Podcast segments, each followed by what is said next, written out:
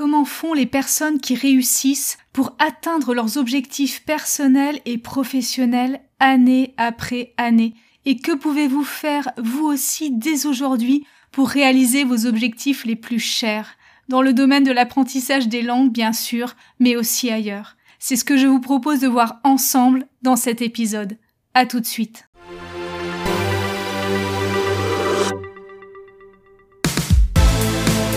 Bienvenue dans le podcast Language Booster, l'émission qui combine les techniques des plus grands polyglottes, la psychologie de la performance, les dernières découvertes des neurosciences et les outils numériques, tout cela dans un but unique, vous permettre de passer au niveau supérieur dans votre maîtrise des langues. Avoir des objectifs ne suffit pas. Si vous êtes un peu comme moi, animé par cette flamme de toujours apprendre, grandir et vous développer, par cette volonté de devenir un peu chaque jour une meilleure version de vous-même, des objectifs, vous vous en fixez chaque année dans tous vos domaines de vie. Cette période des objectifs, on est en plein dedans en ce moment. C'est la période où, après le bilan de fin d'année, on se projette dans l'avenir. Quand on est salarié, on traverse la fameuse vague des entretiens individuels, cet exercice plus ou moins heureux ou malheureux où on se retrouve au final avec nos objectifs professionnels de l'année. La direction se refuse à tout commentaire. Quand on est entrepreneur, on n'y coupe pas non plus, car après tout, on est chef d'entreprise.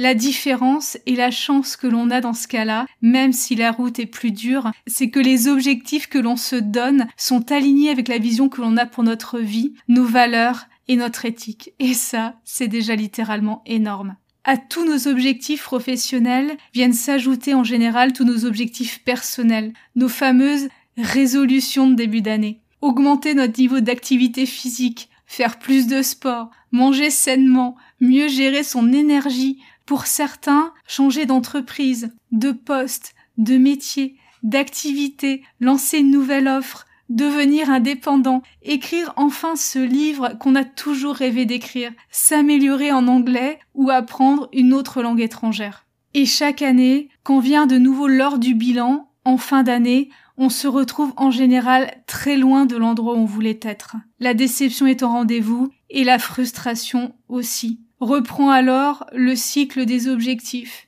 et des bonnes résolutions pour l'année d'après. La manivelle infernale tourne inlassablement d'année en année en faisant entendre son grincement sinistre. Et nous n'avançons pas, ou si peu.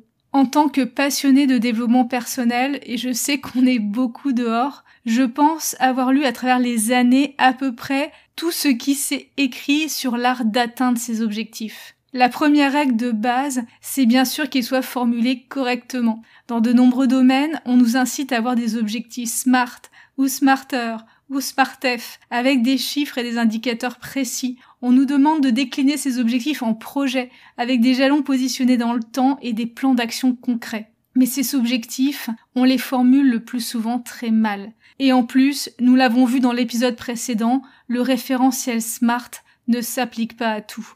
Dans le domaine de l'apprentissage des langues, par exemple, se fixer des objectifs SMART est quasiment infaisable, voire même carrément contre-productif. Il faut donc déjà apprendre à se fixer de bons objectifs d'apprentissage en langue, des objectifs ouverts, positifs et qui vous soutiendront tout au long du chemin plutôt que de vous enfoncer la tête sous l'eau et de vous décourager. Et puis une fois nos objectifs définis, on prend la route, on déroule nos plans d'action, on corrige la trajectoire quand on se sent mollir ou dériver. On fait preuve de courage, de persévérance et de constance. Et malgré tout, parfois, malgré tous nos efforts, malgré toute notre persévérance, on n'y arrive pas. Parce que la fatigue arrive, parce qu'on se décourage, parce qu'on rencontre des difficultés et que souvent on abandonne. La statistique existe et elle est assez implacable. En fait, la plupart des objectifs et résolutions de début d'année dépassent rarement la fin du mois de janvier et 10% seulement des personnes arrivent à tenir le cap de leurs objectifs sur une année entière. Pourquoi? N'étaient-elles pas assez motivées? Après la science de l'objectif vient alors la science de la motivation. Où trouver la motivation? Qu'est-ce qu'une bonne source de motivation? Comment augmenter son niveau de motivation? Comment entretenir la motivation sur la durée? Ça vous parle? Je suis sûre et je suis intimement convaincue que oui, car ça fait des décennies que le monde du développement personnel ne nous parle que de ça. Objectif et motivation. Et c'est tout à fait normal, car maîtriser la science des objectifs et de la motivation sont deux ingrédients indispensables au succès. Deux ingrédients nécessaires, mais malheureusement pas suffisants. Car la motivation parfaite, absolue, n'existe pas. Pensez-vous que les plus grands sportifs au monde ont toujours envie de s'entraîner? Pensez-vous que les plus grands entrepreneurs vivent sans cesse dans l'impatience du prochain pitch ou du prochain salon? Pensez-vous que les plus grands écrivains ont toujours envie de s'asseoir à leur bureau ou dans un café pour écrire le prochain chapitre? Pensez-vous que les plus grands polyglottes ont toujours envie de repousser leurs frontières linguistiques? Non, bien sûr que non. L'envie n'est pas toujours là, l'énergie n'est pas toujours là, la motivation n'est pas toujours là. Et c'est pour ça que les personnes qui réussissent année après année ne se contentent pas de faire confiance aux objectifs et à la motivation. Elles créent des habitudes.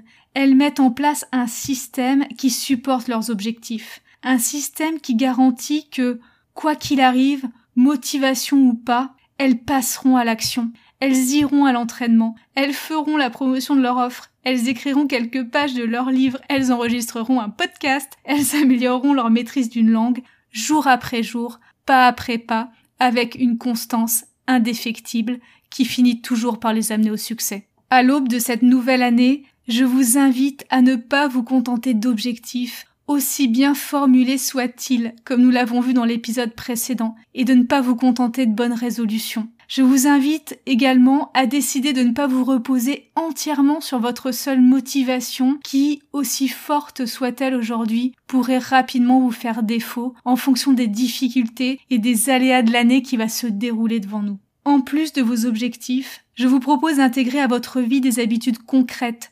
gagnantes, en support à la réalisation de vos objectifs les plus chers. Ces habitudes gagnantes, j'aide mes clients à les mettre en place dans leur vie dans le domaine de l'apprentissage des langues, mais elles sont à l'origine de bien des succès dans tous les domaines. Si vous manquez d'idées et que vous avez du mal à intégrer la langue que vous souhaitez apprendre dans la trame de votre quotidien, nous pouvons y travailler ensemble à l'occasion d'un accompagnement. Je vous laisse le lien vers la page des accompagnements dans la description de ce podcast. Je vous souhaite énormément de succès dans tous vos projets, y compris bien sûr dans le domaine de l'apprentissage des langues.